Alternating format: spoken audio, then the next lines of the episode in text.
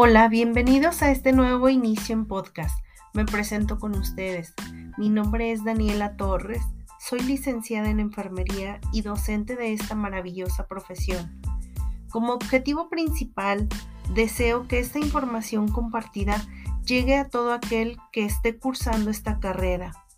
Y pues bueno, quiero iniciar compartiendo un tema relevante y de gran importancia para los futuros profesionistas de enfermería y es acerca de las acciones esenciales para la seguridad del paciente, pero en específico les hablaré sobre la acción esencial número 2, que es la comunicación efectiva, siendo esta una herramienta importante a considerar en todas las profesiones. Y pues bueno, inició con la comunicación en salud. ¿Qué es esto? Pues en realidad es una habilidad crítica que influye en la satisfacción con el cuidado, en la toma de decisiones con respecto a la salud, la forma en que el paciente se sienta comprendido. Mantener esta comunicación abierta y clara puede sonar fácil para muchos de nosotros, pero sin embargo la comunicación es más que un intercambio de palabras entre las personas ya que influyen algunas variables como el momento en el que decimos las cosas, cómo las decimos, el lenguaje corporal y nuestras expresiones. Es por ello que comunicar es mucho más que informar. Es la transmisión de la información correcta a la persona correcta en el momento oportuno y pues esto es considerado como un verdadero arte. Solo habrá comunicación efectiva cuando el emisor y receptor entiendan el mensaje de la misma manera. Por lo tanto, un quiebre de la comunicación es la principal causa raíz de eventos con daños graves. La importancia de tener esta comunicación objetiva es mejorar la comunicación entre los profesionales de la salud, los pacientes y familiares a fin de obtener información correcta, oportuna y completa durante el proceso de atención y así reducir los errores relacionados con la emisión de órdenes verbales o telefónicas que suelen darse muy frecuentemente en nuestros hospitales. Hay cuatro procesos importantes para la implementación de esta comunicación efectiva. El primero depende mucho de escuchar, donde completamente la indicación o el resultado sean verdaderos.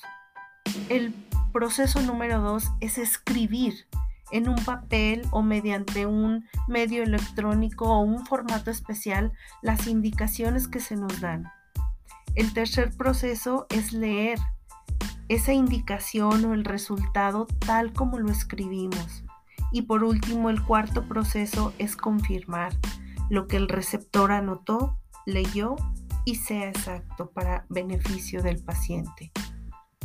Dentro de la sala de operaciones, en un quirófano, vamos a dar un ejemplo en el que estos cuatro procesos sean los principales y se lleven a cabo tal como son. Las órdenes verbales permiten al emisor dar una indicación. El receptor escucha la indicación y el emisor y receptor, estos dos, escriben en los registros clínicos correspondientes las órdenes.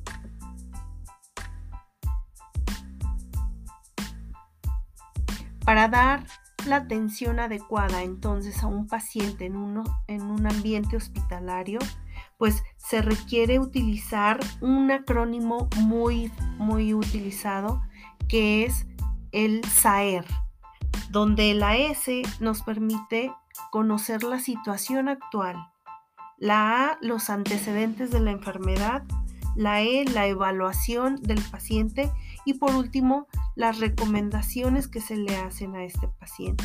Todo esto con el objetivo de mejorar la comunicación entre el equipo multidisciplinario que elaboramos en los hospitales y la atención a nuestro paciente.